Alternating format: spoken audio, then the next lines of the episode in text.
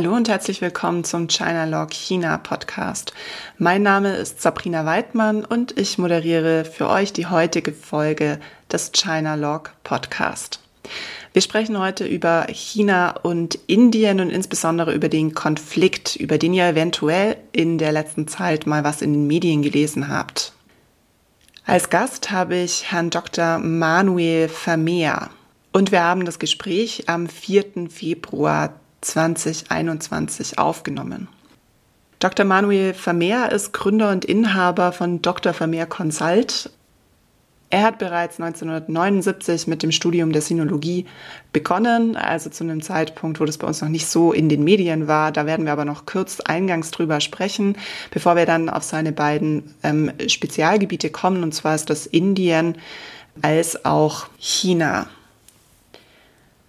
Manuel Vermeer hat nicht nur moderne und klassische Sinologie in Heidelberg studiert, sondern auch in Shanghai studiert und dann noch eine Promotion zur chinesischen Wirtschaftspolitik an der Johannes Gutenberg Universität in Mainz absolviert.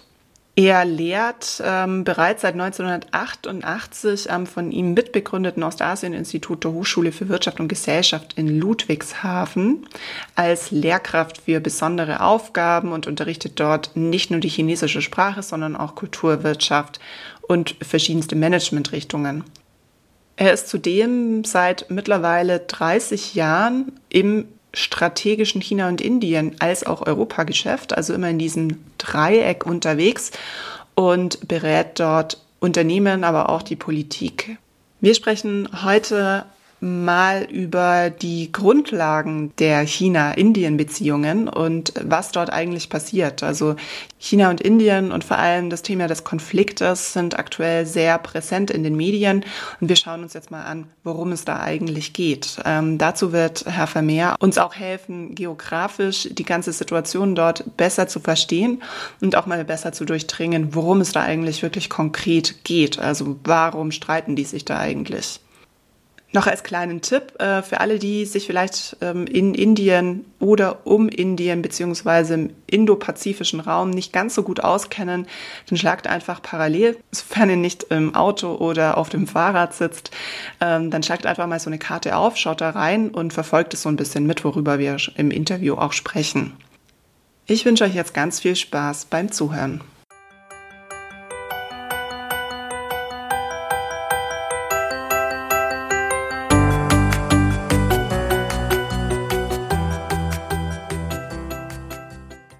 Hallo, Herr Vermeer. Es freut mich sehr, dass Sie heute im Podcast mit dabei sind. Hallo, Frau Weidmann. Ich danke Ihnen, dass ich dabei sein darf. Wir sprechen ja heute über das Verhältnis von China und Indien und jetzt ist Ihre Vita da natürlich sehr spannend. Ähm, Ihre Mutter ist Inderin, soweit ich weiß. Mhm. Und ich vermute jetzt mal, dass da das Interesse für Indien auch herkommt. Ähm, wie sieht es dann bei China aus? Ähm, warum haben Sie sich dann Ende der 70er auch für die Sinologie entschieden? Ja, ich wusste, wie so viele junge Leute nach dem Abitur nicht so recht wohin ich habe mich immer schon für Sprachen interessiert und sicher auch durch meine indische Verbindung eine gewisse Asien-Affinität gehabt. Ähm, in Heidelberg, wo ich lebe, gab es damals das Fach Sinologie, das die meisten ohnehin nicht kannten. Und dann habe ich mich da einfach eingeschrieben. Ähm, es war eigentlich so, dass ich vielen Freunden erzählte, Chinesisch fände ich spannend, würde ich gerne lernen. Viele haben gesagt, das, das kann man nicht lernen, Chinesisch ist zu schwer und was willst du damit werden? Wohlgemerkt 1979. Mhm. Und dann war eigentlich klar, wenn ihr alle sagt, ich kann das nicht, dann, dann mache ich das jetzt. So, also relativ sinnfrei. Das hat sich dann im Nachhinein als eine sehr gute Entscheidung herausgestellt, weil man natürlich Anfang der 80er, China öffnete sich, Leute brauchte, die Chinesisch können. 1985 rief dann das Kanzleramt an, sie brauchen Dolmetscher. Und dann stand man als junger Student noch vor dem Master oder, oder Magisteraktion, wie das damals hieß, neben dem Bundeskanzler, Bundespräsidenten, Außenminister ja, und dann lernte ich eben auch Zhao Ziyang kennen, den damaligen Ministerpräsidenten Hu Yaobang, den KP-Chef. Und das war dann schon sehr prägend. Und so beschäftige ich mich jetzt seit 40 Jahren mit China. Das ist ein sehr schönes Beispiel, dass man auch mal seiner Leidenschaft vielleicht auch nachgehen sollte oder einfach dem Interesse und nicht immer nur karrieregetrieben von vornherein planen. Unbedingt. Also das empfehle ich äh. heute meinen Studenten. Mhm. Das macht das, was euch Spaß macht und dann werdet ihr auch gut. Mhm. Aber macht nicht das, was euch alle raten, Außerdem, was ich jetzt gerade rate, natürlich. Denn wir wissen alle nicht, wie sich es entwickelt. Und natürlich war 1979 klar mit Sinologie, noch dazu klassischer Sinologie. Wir haben wirklich Konfuzius und Lao Tse im Original gelesen. Keinerlei mhm. Jobmöglichkeiten existierten. Aber dann, wohlgemerkt, China ging auf und plötzlich war man, war man begehrt und ähm, ja, es hat sich herausgestellt, dass es doch gut war, seinen Interessen zu folgen und nicht dem allgemeinen Hype. Mhm. Und noch dazu ist auch die Kombination mit Indien jetzt sehr spannend. Ähm, jetzt ist ja China und Indien in, letzter Zeit auch wieder sehr stark durch die Medien gegangen, auch weil im Juni 2020 zum ersten Mal jetzt seit 1975 äh, wieder Soldaten auch im Grenzgebiet getötet wurden. Ich weiß auch aus dem, was ich zumindest jetzt in Vorbereitung gelesen habe, dass eigentlich schon 2008 auch wieder viel stärker Truppen aufgestockt wurden in diesem Grenzgebiet. Aber seit wann gibt es diesen Grenzkonflikt überhaupt? Seit wann? Gibt es ihn, ja. ihn, schon immer. Also es ist ja nun so, dass die Grenze zwischen dem, was wir heute China und was wir heute Indien nennen, nie wirklich festgelegt war. Die Chinesen sind der Meinung, Tibet war immer schon ihr Staatsgebiet, obwohl im Grunde die Mongolen im 13. Jahrhundert was die Chinesen Yuan-Dynastie nennen, ganz China und damit auch Tibet erobert haben. Und so kam eigentlich Tibet zu China. Und ähm, dann haben 1914 in Simla im Himalaya gab es ein, eine Zusammenkunft, eine Konferenz. Ähm, und da haben sich die Tibeter als Vertreter Tibets, die Briten als Vertreter Indiens und auch die Chinesen zusammengesetzt und über die Grenze beraten. Chinesen waren damals natürlich die Nationalregierung. Die KP gab es ja noch gar nicht. Man hat sich dann geeinigt auf eine Grenzziehung, wobei die Chinesen diesen Vertrag nie unterschrieben haben. Und heute wird dieser Vertrag von den Chinesen natürlich nicht anerkannt, weil sie sagen, Tibet hätte nicht für China sprechen dürfen. Die Briten hätten auch nicht für Indien sprechen dürfen. Und wir Chinesen haben ihn sowieso nie unterzeichnet. Insofern haben wir immer schon einen Grenzkonflikt. Und der, mhm. der bezieht sich auf verschiedene Regionen. Wir haben im Westen das, was man heute Aksai Chin nennt, also ein Gebiet, das die Chinesen nach indischer Lesung im Grenzkrieg 1962 illegal besetzt haben. Dann haben mhm. wir ein kurzes Stück noch zwischen Nepal und Bhutan, also indische Provinz Sikkim. Und dann nochmal im Osten, einen ganzen Bundesstaat, den die Inder Arunachala Pradesh nennen und der auf chinesischen Karten Südtibet ist. Also über die ganze 3000 Kilometer lange Grenze hinweg gibt es Grenzstreitigkeiten. Es gibt eine Line of Actual Control und es gibt eine McMahon Line. Also es gibt verschiedene Bezeichnungen. Aber den mhm. Konflikt haben wir schon seit 100 Jahren. Und wie Sie richtig sagen, er ist jetzt 2020 nochmal erneut ausgebrochen und heftiger als in den letzten 20 Jahren. Und woran liegt das? Warum kocht das ausgerechnet jetzt wieder hoch? Es gibt ganz viele Gründe. Also zum einen ist natürlich Xi Jinping ähm, gezwungen, fast schon stärker nach außen zu zeigen. Er wird im Inland auch für vieles kritisiert, Belt and Road und so weiter. Er spielt mhm. natürlich gegen Japan mit dem Jiaoyutai, mit den Inseln, Senkaku Islands. Er ähm, macht sehr viel im südchinesischen Meer, wo China sich weitere Inselgruppen, ähm, ich sage jetzt mal, unter den Nagel reißt und da sehr aktiv ist, weil sie der Meinung sind, das war immer schon Indien, äh, immer schon China, Verzeihung. Dann haben wir den Indischen Ozean und natürlich auch das Grenzgebiet zu Indien. Da gibt es verschiedene Gründe. Es gibt einmal den militärischen Aspekt, dass der Himalaya natürlich militärstrategisch wichtig ist. Da mhm. kommen wir vielleicht später noch auf die Seidenstraße. Und dann ist mhm. Tibet natürlich sehr spannend für die Ressourcen, die es beinhaltet. Das ist an erster Stelle Wasser.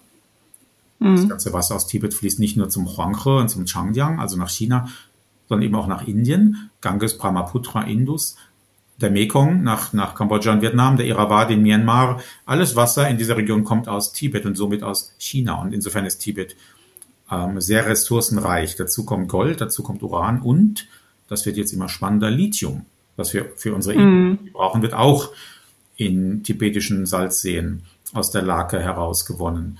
Also es gibt sehr viele Gründe, dass China sich für Tibet interessiert und dass es daher auch immer weiter versucht, einen Einflussbereich Richtung Indien auszudehnen. Wie groß ist denn diese Grenzregion? Wie kann man sich das denn vorstellen? Worum geht es da? Also im Osten, diese indische Provinz, Arunachal Pradesh, die hat so etwa 80.000 Quadratkilometer Größe. Mhm. Also ganz grob Baden-Württemberg oder Bayern haben so ungefähr 35.000 Quadratkilometer, also mhm. mehr als, als zusammengenommen, diese beiden deutschen Bundesländer. Im Westen sind das relativ kleine Regionen, das sind äh, vielleicht 10.000, zum Teil 5.000 Quadratkilometer und das im Himalaya in 5.000 Meter Höhe. Ich war selbst schon da, auf der indischen Seite in Ladakh und Leh, auf der chinesischen Seite in Tibet, auch ganz im Westen, am Heiligen Berg Kailash, wo die ganzen Flüsse, die ich eben nannte, auch entspringen. Also es ist eigentlich ein Gebiet, wo man sich natürlich als Deutscher fragt, ein paar Quadratkilometer mehr oder weniger. Aber es ist eben militärstrategisch interessant, auch gerade, weil da die Grenze zu Kaschmir und Pakistan verläuft. Mhm. Also es geht weniger um die Größe als um das Gesicht. Wem gehört was und was ist strategisch ähm, relevant? Ähm, muss man sich denn jetzt momentan Sorgen machen, dass das Ganze weiter eskaliert? Also besteht vielleicht tatsächlich das Risiko von einem Krieg? Ähm, vor allem sprechen wir ja hier von zwei Atommächten. Ja, also man hat sich geeinigt, dass man zwar Waffen trägt an beider Seiten der Grenze, aber sie nicht einsetzt. Ja, diese etwas seltsame Formulierung heißt, dass jetzt in den letzten Auseinandersetzungen, die wir 2020 hatten, die Soldaten nicht aufeinander geschossen haben, sondern mit Knüppeln aufeinander einschlugen. Mhm. Die Chinesen haben Holzknüppel mit Stacheldraht umwickelt und haben damit etwa 20 Inder getötet. Wie viel chinesische Tote oder Verletzte es gab, ist nicht bekannt. Mhm. Das Ganze kann eskalieren, ja, und zwar aus den genannten Gründen, weil eben Wasser eine wichtige Ressource ist. Die Inder haben tatsächlich mit Krieg um Wasser gedroht, denn wenn die Chinesen im Rahmen ihrer großen Wasserprojekte, es gibt ein sehr großes South North Water Diversion Project, wo Wasser von Süd nach Nordchina geleitet wird, auch beginnen, mhm. Wasser von Tibet umzuleiten. Und da gibt es Pläne, den Brahmaputra umzuleiten. Dann würde Indien tatsächlich ähm, ja verdursten. Da ist kein Wasser mehr da. Und das wäre ein Kriegsgrund. Und äh, mhm. es geht gar nicht darum, ich glaube nicht, dass eine der beiden Atommächte einen, einen Krieg möchte, schon gar keinen Atomkrieg, aber es kann sehr leicht eskalieren, wie auch im Indopazifik. Es kann mal etwas passieren aus Versehen. Beide sind bis an die Zähne inzwischen bewaffnet haben auch ähm, die Inder jetzt neue Raphael-Bomber aus Frankreich bekommen, die sie da oben stationieren. Die Chinesen haben in Khotan, in, in Xinjiang, ihre Flugzeuge stationiert. Und ähm, es kann sehr wohl zu einem bewaffneten Konflikt und damit auch zu einem Krieg im Himalaya kommen. Mm, das klingt schon alles sehr dramatisch, äh, wie Sie das gerade auch schildern. Ähm, das Thema Atommacht ähm, würde mich jetzt gerade auch noch interessieren. Also gibt es da tatsächlich schon Drohungen, dass da das ein oder andere Land dann ähm, sagt, das würden Sie im Zweifel auch nutzen oder hält man sich da wirklich noch sehr, sehr stark zurück aktuell? Da hält man sich völlig zurück. Das muss man auch mhm. nicht, weil die Drohung ja implizit immer da ist. Jeder weiß, wir haben da eine Atommacht. Mhm. Und, insofern muss man das nicht verbalisieren. Und ich denke auch nicht, dass das eine von beiden Seiten möchte, weil das natürlich nur in der totalen Auslöschung äh, kumulieren würde. Aber auch ein konventioneller Krieg wäre in dieser Region schon verheerend genug. Und es sind eben zweimal 1,4 Milliarden Menschen. Also was da passiert, wird uns dann in der Folge auch betreffen. Und dann mhm. kommt es zu spannenden Fragen, wie würde sich denn die USA, Europa, wer auch immer verhalten in so einem Konflikt? Mhm. Da kommen wir gleich noch drauf, da bin ich mich auch schon gespannt. Ähm, ich würde aber ganz gern noch mal kurz ähm, wirklich auf Indien und China ähm, zurückkommen. Und zwar taucht da immer wieder dieser Begriff des Malakka-Dilemmas auf. Worum geht's denn dabei? Ja, Malakka ist ja eine Stadt in Malaysia, also ganz an der Südspitze, äh, wo es kurz vor, vor Singapur gewissermaßen. Und dieses Malakka-Dilemma besteht darin, dass ein Großteil der Container der Welt, vor allem der Öltransporte der Welt, durch die Straße von Malakka führt, also diese Meerenge bei Singapur. Mhm. Und die ist an manchen Stellen gerade einmal zwei Kilometer breit, 25 Meter tief. Das ist wirklich nicht viel. Und dort werden 40 Prozent aller ähm, Öltransporte der Welt durchgeführt und ein Großteil aller chinesischen Waren, die von und nach China fahren, durch diese Meerenge. Und das ist natürlich militärstrategisch ein hohes Risiko für China. Denn mhm. man dort, es gibt dort auch Piraten, wenn man sich da ein Szenario vorstellt, dann wäre die Meerenge eventuell geschlossen. Die kann man auch nicht einfach umfahren über Südostasien, also Indonesien. Das ist nicht so leicht möglich. Und das ist dieses Malakka-Dilemma. Und deswegen muss China versuchen, andere Möglichkeiten zu finden. Und da ist eine Möglichkeit der Korridor durch Pakistan und ein anderer ein Korridor durch Myanmar, wo die Chinesen jetzt, auch ganz aktuell, haben wir ja Militärputsch in Myanmar, das wird mhm. den Chinesen sehr zu Pass kommen, weil sie dadurch ihre Projekte fördern können.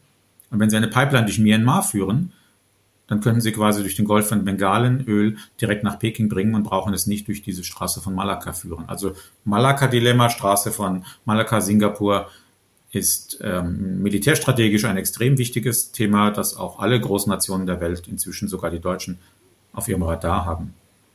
Mm, okay, also einfach auch nochmal ein Punkt, ähm, äh, wo man äh, zu Interessenskonflikten noch kommen könnte. Ja, ja. Ähm, gibt es da noch weitere Gebiete? Also jetzt haben wir zwar schon einige genannt, aber gibt es da noch mehr, wo man tatsächlich auch einen Blick drauf haben sollte? Also wenn wir von Indien und China reden, dann ist es natürlich neben dem Himalaya der Indische Ozean, wie eben angesprochen Malakka-Dilemma, mhm. aber auch andere Projekte. Also die Chinesen haben sich im Rahmen ihrer Belt and Road Strategie zum Beispiel auf Sri Lanka einen Hafen gesichert, Hambantota, Dort haben mhm. U-Boote stationiert, Atom-U-Boote vermutlich, so dass sie von da aus den Indischen Ozean überwachen können, während die Inder gleichzeitig auf den Andamanen, Andamanen und Nikobaren, das ist eine Inselgruppe kurz vor Thailand, die gehört zu mhm. Indien, auch wenn die meisten die gar nicht kennen. Die bauen sie gerade mit Hilfe der Japaner zu Smart Islands um, um sich dann eben auch dort militärstrategisch einen, einen, einen Zugriff auf den Indischen Ozean zu sichern. Das heißt, äh, die Amerikaner haben jetzt mit den Indern und den Japanern und den Australiern einen Pakt ge geschlossen, den Quad, also vier Länder. Auch wieder Thema Indo-Pazifik. Mhm. Also neben dem Himalaya ist es sicher der Indopazifik als zweiter Punkt. Und dann haben wir natürlich auch Pakistan. Das heißt, wie ich eben schon sagte, wir brauchen ja auch eine Verbindung aus chinesischer Sicht durch Pakistan. Dann würde man auch Indien umgehen und das Malakka-Dilemma. Und mhm. der äh, China-Pakistan Economic Corridor, CPEC, e der führt durch Kaschmir, also auch das von Indien, Pakistan und China gegenseitig beanspruchte und umstrittene Gebiet. Und das ist ein weiterer Hotspot. Auch da kommt es immer wieder zu Zwischenfällen. Also Pakistan, dann die ganze indisch-chinesische Grenze, dann der Indo-Pazifik. Das sind alles Regionen, auf die wir ein Auge haben müssen und ähm, wo auch die Welt nicht einfach sagen kann, das betrifft uns nicht, das ist zu weit weg. Mhm, okay.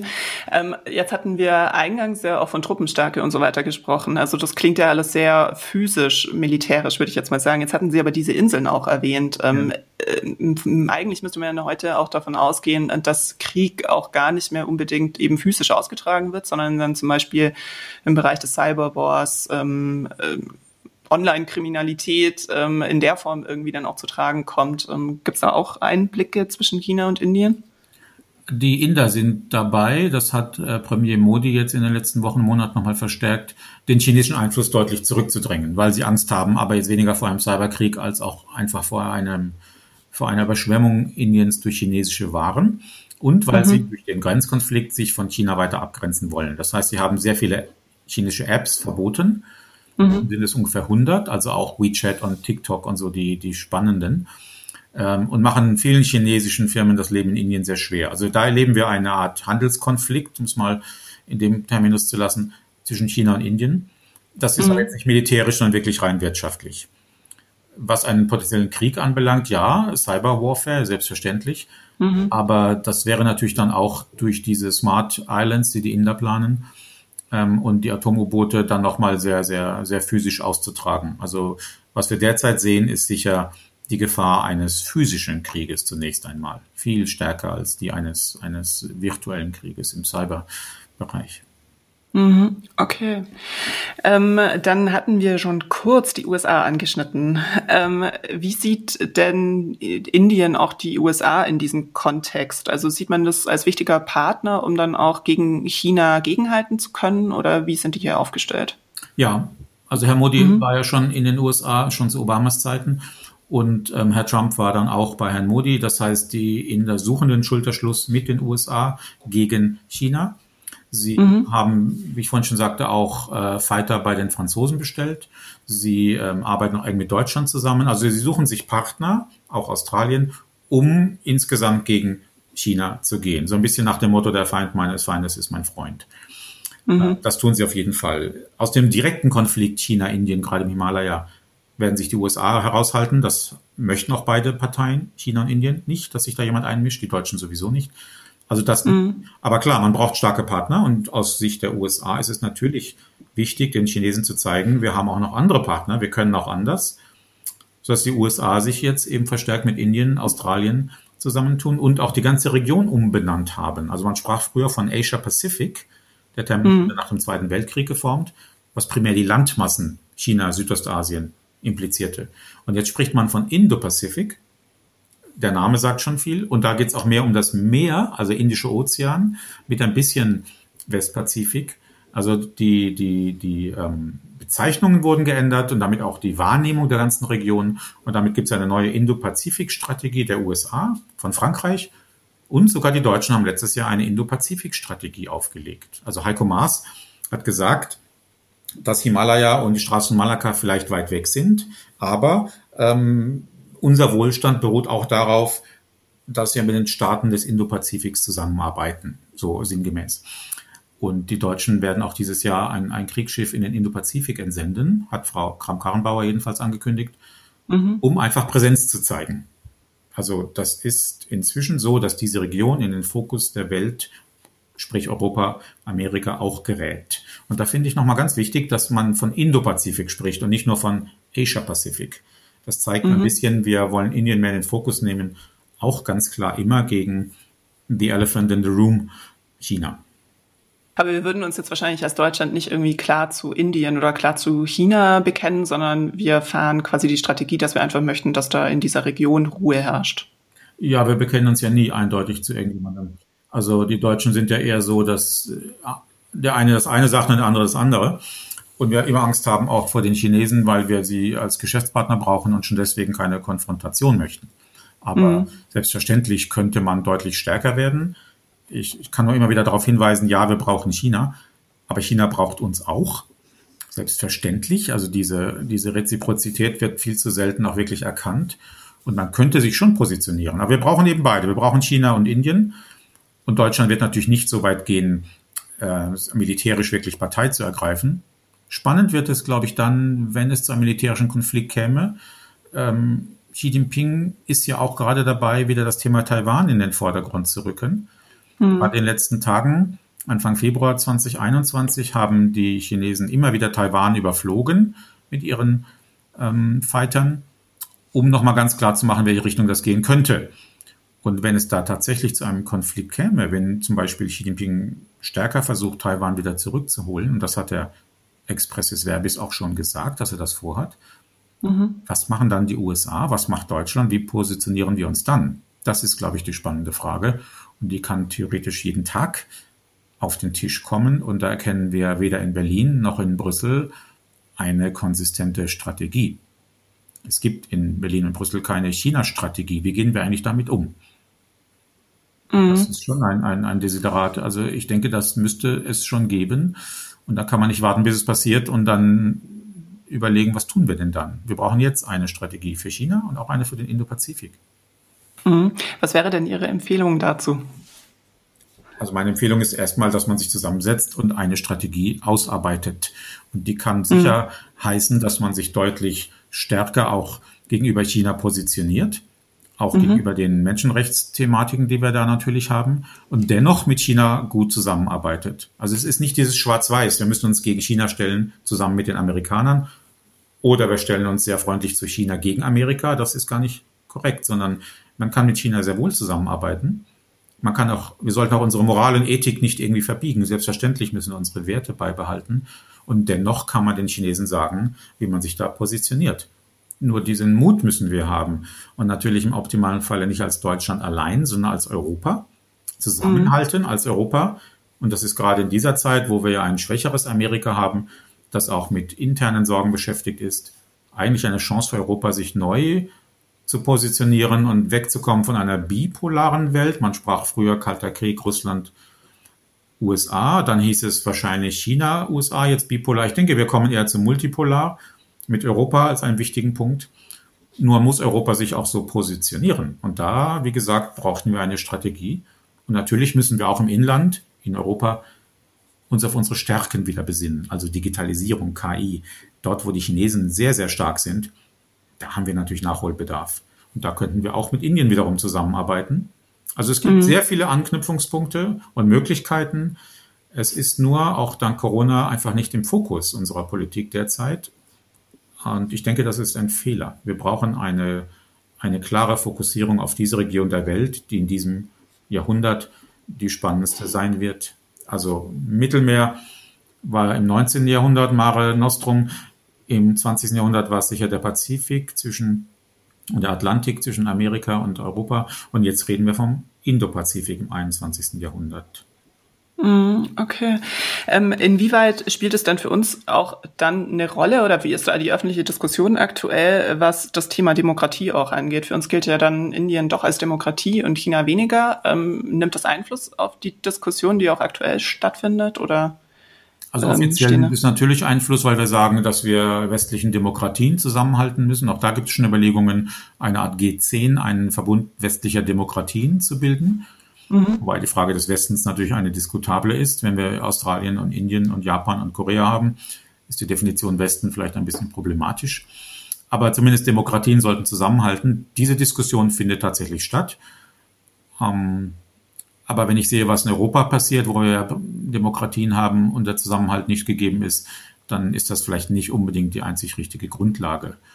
Ähm, mhm. Auch ASEAN, wo sehr viel passiert. Wir hatten jetzt gerade ja dieses Abkommen zwischen China und ASEAN und anderen Staaten, also dieses äh, RCEP. Mhm. Ähm, RCEP. RCEP, ja. Ähm, also da wäre auch die Frage, was haben wir in Europa dem entgegenzusetzen? Ja, wir haben, es, wir haben jetzt ja dieses CAI zusammengeschlossen, dieses regionale Partnerschaftsabkommen zwischen Europa und China kurz vor Weihnachten noch durchgebracht, das sehr stark kritisiert wird, weil es gerade das Thema Menschenrechte in China nicht impliziert. Also man, mhm. diesen haben ja geschrieben, dass sie sich bemühen werden, die Situation zu verbessern. Und das wird auch in Europa inzwischen, auch in Brüssel, sehr stark kritisiert, dieses Abkommen, weil man eben sagt, da hätte Deutschland, Europa sich stärker positionieren müssen. Also ja, Demokratie ist immer ein Argument, ähm, aber die Zeit haben wir jetzt hier nicht, aber es ist natürlich auch zu überlegen, wie demokratisch Indien derzeit ist. Auch da gibt es sicher Tendenzen, die diskutabel sind, aber natürlich zählt Indien zu den Demokratien dieser Welt. Mhm. Also da hatte ich kürzlich auch äh, eine interessante Analyse drüber gelesen, ähm, wo Modi mit äh, Xi Jinping verglichen wurde ähm, und die dann zu dem Ergebnis kamen, dass die eigentlich relativ ähnlich sind. Ähm, könnten Sie dazu vielleicht noch einen Satz sagen? Ja, also Herr Modi ist natürlich ein frei gewählter Präsident eines ja. Premierminister eines, eines demokratischen Staates. So, das ist schon mal ein Unterschied. 900 Millionen Inder haben gewählt. Mhm, ja. So, also insofern natürlich Demokratie. Aber Herr Modi ist sehr abhängig von den Menschen, die ihn nach oben gebracht haben. Seine BGP, seine, seine hindu-nationalistische Partei und der RSS, das ist also eine, eine Organisation, die auch sehr hindu-nationalistisch ist, vor allem gegen die Muslime im eigenen Land. Und er positioniert sich nicht gegen seine eigenen Leute, selbstverständlich. Ähm, also ich denke auf keinen Fall, dass man ihn mit Xi Jinping in dieser Hinsicht gleichstellen kann, sicher nicht. Er hat auch gar mhm. nicht die Macht eines Xi Jinping, das ist auch ein wichtiger Faktor. Aber das Land tendiert durchaus zu einem rechten Hindu-Nationalismus. Die Pressefreiheit wird eingeschränkt. Man muss sehr aufpassen, was man gegen Hindus sagt. Muslime bekommen Angst. Da hat sich in den letzten Jahren tatsächlich sehr, sehr vieles zum Negativen verändert. Es ist sehr, sehr schade. Ähm, also Modi wird gefeiert von der Wirtschaft eher, weil er sehr viele Reformen in Angriff nimmt, Foreign Direct Investment nach Indien holt All das tut er ja. Aber im mhm. Inland wird er auch sehr stark kritisiert wegen dieser hindu-nationalistischen Partei. Aber das ist immer noch eine völlig andere Dimension als das, was Herr Xi in, in China macht. Also Herr Xi Jinping einigt ja auch China. Er eint es ja unter der Ägide der kommunistischen Partei, die aus Sicht vieler Chinesen extrem erfolgreich agiert. Mhm. Während während Modi vom Time Magazine auch als The Great Divider bezeichnet wurde, der, der Mensch, der Indien wirklich teilt in Hindus und Muslime, äh, während Xi sein Land ja tatsächlich hinter sich eint. Also das, das muss man ihm jetzt zugute halten, dass er das tut. Mhm. Und insofern, ja, zwei spannende Persönlichkeiten, aber, aber sicher nicht auf einem Level. Nein, auf keinen Fall. Okay, danke schön nochmal für diesen Einblick. Mhm. Ähm, Sie sind ja jetzt auch sehr stark im äh, China- und Indien-Geschäft ähm, unterwegs und beraten da auch Unternehmen, die in beiden Ländern tätig sind. Ähm, könnten Sie da vielleicht mal noch einen Tipp geben, worauf man aktuell achten sollte, wenn man vielleicht mit beiden Ländern Geschäfte macht? Also kann das passieren, dass man da irgendwie unter Druck kommt und vielleicht irgendwelche Geschäftszweige auch leiden? Oder wie ist das so der aktuelle Stand und was würden Sie da raten? Ja, also ich habe sehr viele Kunden, die in beiden Ländern aktiv sind, weil natürlich deutsche Mittelständler, gerade Automotive, Maschinenbau, auf den beiden mhm. Ländern sein müssen, einfach weil sie Supplier sind, Zulieferer für, für große OEMs, für große Hersteller. Und das geht im Allgemeinen völlig problemlos. Mein Rat mhm. ist selbstverständlich, sich aus der Politik völlig herauszuhalten. In mhm. China sprechen wir nicht über, über die drei Ts, also Tibet und Taiwan und Tiananmen, den Platz des himmlischen Friedens, hm. Und in Indien sprechen wir nicht über Pakistan und nicht über China und auch nicht über Religion in diesem konkreten Fall auch ähm, und die ganze Kaschmir-Thematik. Also als Geschäftsfrau, Geschäftsmann halte ich mich aus Politik völlig raus und mache einfach mein Business. Und dann ist es gar kein Problem, in beiden Ländern aktiv Geschäfte zu machen. Das ist sicher mein Rat. Und wie gesagt, viele Kunden, wo das problemlos geht. Es ist, ähm, bisher sehen wir da gar keine Probleme. Die Chinesen wissen ja, dass ein Deutscher auch in Indien ist. Und die Inder wissen, dass der Deutsche auch in China ist. Also man kann es ja ohnehin nicht geheim halten. Und dann mhm. sollte man davon ganz offen umgehen und sagen, ich bin hier, um Geschäfte zu machen, ich verdiene Geld in beiden Ländern und Punkt. Und sowohl Inder wie Chinesen sind sehr gute Geschäftsleute, verstehen das. Und damit ist alles gut. Okay, also so diese kulturellen, ethischen oder wertbasierten Diskussionen, die muss wahrscheinlich jedes Unternehmen dann auch für sich selber ausmachen, in welcher Region sie jetzt gerade tätig werden wollen und ähm, wie das auch ja mit ihrem Geschäft dann äh, zusammenhängt oder sie das einfach auch nicht einfach ausschließen. Ähm, hat ja auch viel immer mit Reputation zu tun. Ja, also bei kleinen Mittelständlern mhm. ist das weniger ein Thema, bei den großen OEMs natürlich schon. Also wir kennen ja alle dieses berühmte Interview von Herrn Dies, dem VW-Chef, ja, ja. der dann gefragt wurde, was er sagt zu den Lagern in Xinjiang bei den Uiguren und er behauptete, er wisse davon nichts. Das ist natürlich schon schwierig. Also wenn man als Geschäftsfrau Mann sagt, ich halte mich aus Politik raus, ich möchte Geschäfte machen, bin ich völlig d'accord. Aber zu tun, als wisse man nichts von so einer Diskussion, ist schon sehr diskutabel. Ich denke, ja, wie Sie sagen, es muss jeder für sich selbst ausmachen, mache ich mit diesem Land Geschäfte oder nicht. Wenn man meint, man könne mit China keine Geschäfte machen aus humanitären Gründen, wird es ein bisschen einsam auf der Welt. Dann sollten wir eigentlich auch unser USA-Geschäft überdenken und äh, in vielen arabischen Staaten vorsichtig sein. Und dann, also die Frage ist einfach, wo ziehe ich die Grenze? Und das muss jede Firma für sich selbst entscheiden. Aber ansonsten denke ich, halten wir uns raus aus der Politik. Das ist sicher die beste Strategie. Beide Länder haben hervorragende Märkte. Ähm, wir haben fantastische Menschen, mit denen wir gut und gerne zusammenarbeiten. Das ist alles sehr, sehr gut. Und viele Firmen können es sich schlicht nicht leisten, auf diese drei Milliarden Menschen zu verzichten. Mhm ich würde ganz gern noch auf den äh, auf das Thema jenseits des Konflikts ähm, äh, draufkommen. Mhm. Jetzt hatten wir ja schon viel drüber gesprochen über über mögliche Eskalationen in verschiedenen Regionen und so weiter.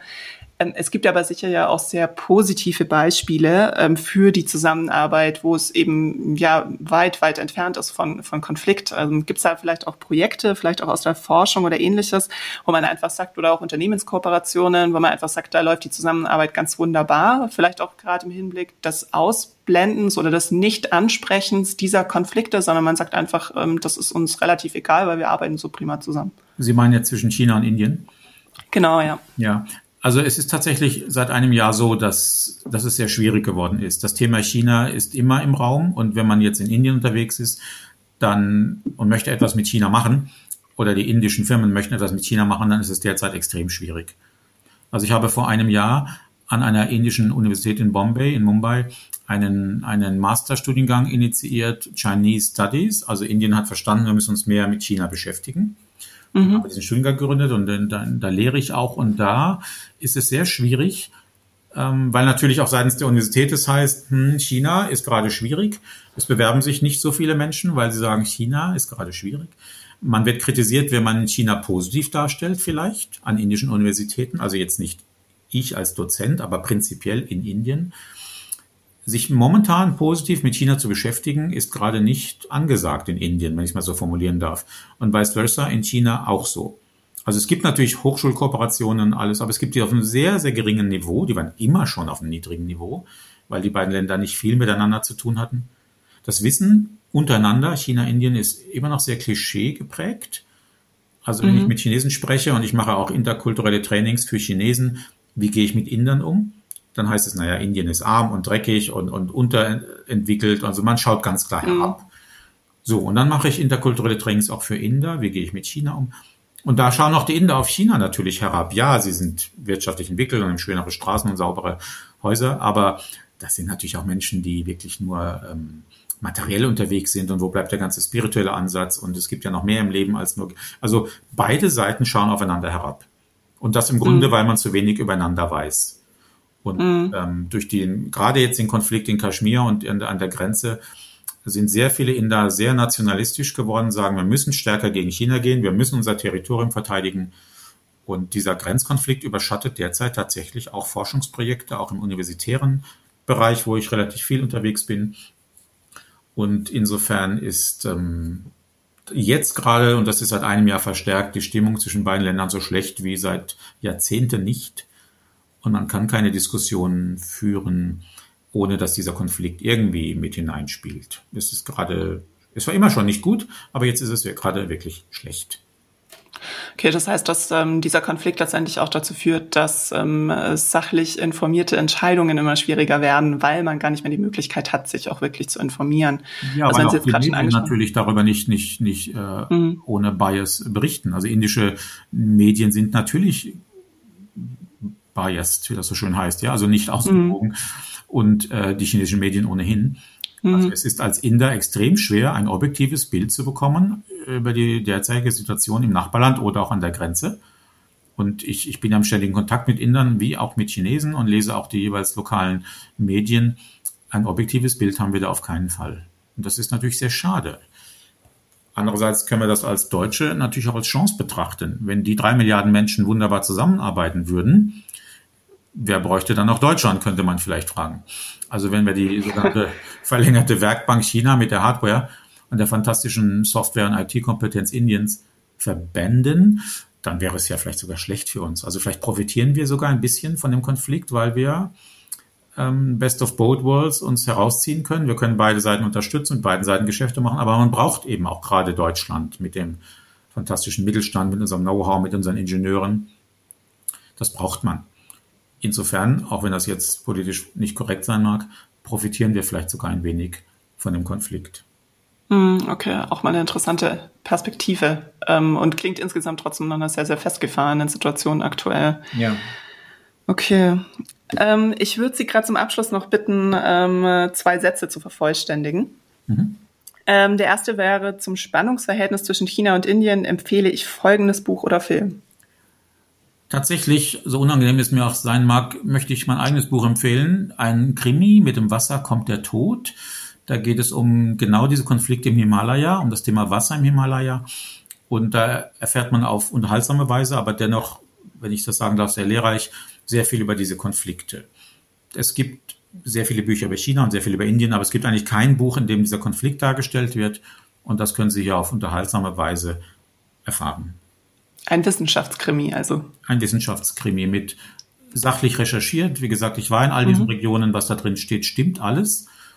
Ähm, es ist nur in einer lesbaren Form mit einer wunderschönen deutschen Heldin und ein bisschen äh, Krimi, Mord, Totschlag und Liebe verbunden.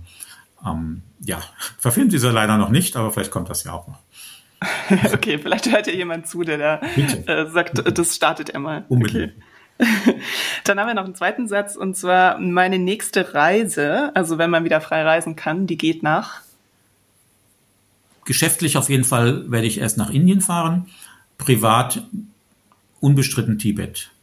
Eine der schönsten Regionen der Welt, landschaftlich, die Menschen unfassbar interessant und nett. Und ich kann nur jedem empfehlen, auch gerade das chinesische Tibet zu bereisen, wenn man es wieder darf.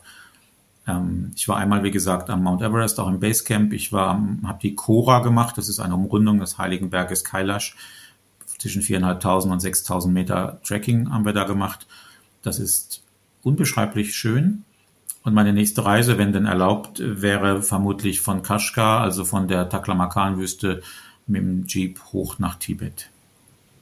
Okay, das klingt auf alle Fälle sehr abenteuerreich. Ja, und das geht dann auch genau durch diese diskutierten Regionen wie Aksai Chin und so weiter. Mhm. Ich war ja schon dort, aber nochmal von der anderen Seite, ähm, weil mich natürlich beide Länder interessieren und die Landschaften und die Menschen und die Klöster jenseits aller Politik faszinierend sind. Mhm. Und dort sind auch wenig Menschen unterwegs, die so ein bisschen seltsam sind wie ich. Und das ist schön. Man ist relativ alleine, genießt die Landschaft und kann Kraft tanken für all das, was dann noch kommt. Okay. Vielen herzlichen Dank, dass Sie heute im Podcast mit dabei waren äh, und vielen Dank für die tollen Einsichten. Ja, ich habe Ihnen zu danken, Frau Weidmann. Dankeschön. Und das war es auch schon wieder mit dem China Log Podcast für diese Folge. Wenn ihr Kontakt aufnehmen wollt, dann findet ihr die Kontaktdaten in den Show Notes, am besten über LinkedIn oder über die E-Mail-Adresse hallo at chinalog.de. In den Show Notes findet ihr außerdem auch die Kontaktdaten zu Herrn Vermeer. Also falls ihr ihn kontaktieren wollt, dann findet ihr dort den Link zur Website sowie zu seinem LinkedIn-Profil. Zuletzt möchte ich auch noch eine Serienempfehlung geben. Und zwar wurde mir von Herrn Vermeer die Serie Pine Gap auf Netflix empfohlen und ich habe auch direkt mal reingeschaut. Da kriegt man mal eine ganz neue Perspektive nochmal auf ähm, auch diese Regionen, über die wir gesprochen haben, zumindest in größten Teilen. Äh, und auch darüber hinaus. Es geht nämlich auch sehr stark um das Dreieck aus USA, Australien und China. Wenn ihr da Interesse an Geheimdiensten und ja, so ein bisschen geopolitische äh, Strategien habt, dann schaut da einfach mal rein. Also die Serie heißt Pine Gap und läuft auf Netflix. Das ist eine Netflix Original Serie.